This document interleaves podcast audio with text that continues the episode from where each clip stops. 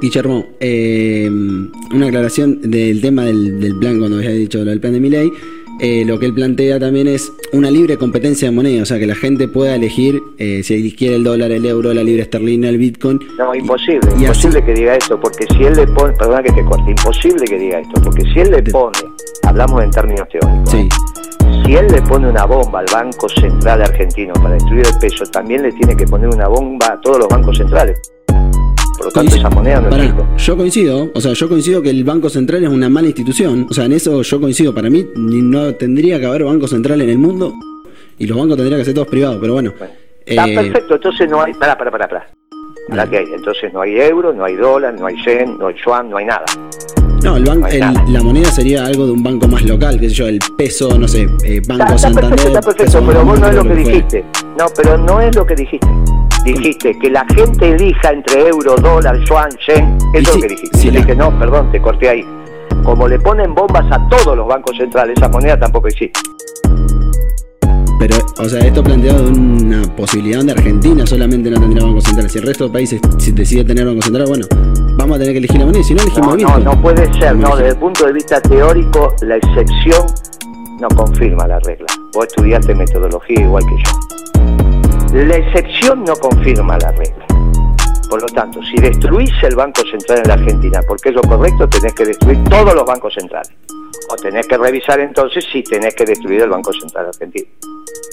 Por eso te digo, en el debate teórico, por eso yo qué digo de mi ley y por qué lo valoro.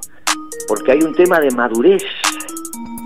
Cuando mi ley, no digo él como ser humano que es fantástico, no tengo nada contrario, es una persona muy grande. Pero cuando en términos académicos evolucione, yo lo estoy esperando en el peronismo, porque como es una buena persona y es honesta intelectualmente, cuando evolucione termina en el peronismo. Por esto mismo que acabo de debatir con vos.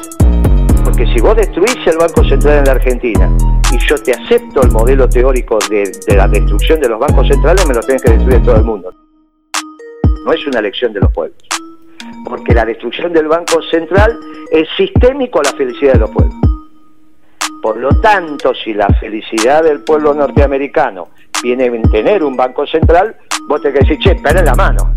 Si ese pueblo es feliz teniendo un Banco Central, quizá estamos equivocados en la Argentina pensando que avanzamos los grados de felicidad destruyendo el banco. Pensemos, ¿y por qué tenemos que destruir el banco? Porque lo dice el modelo austríaco. Ah, bueno, pero pará, pará, pará. Y ahí es donde vos dejás de estar enamorado del amor y empezás a vivir la realidad.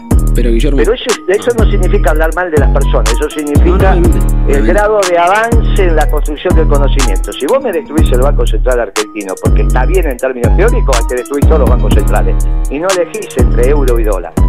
Por eso cuando ley dice quiero dolarizar la economía, comete un error teórico muy importante.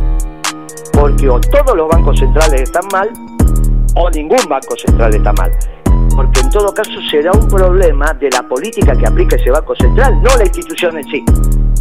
Y si entonces es la política que aplica esa institución, lo único que tenés que hacer es cambiar los funcionarios.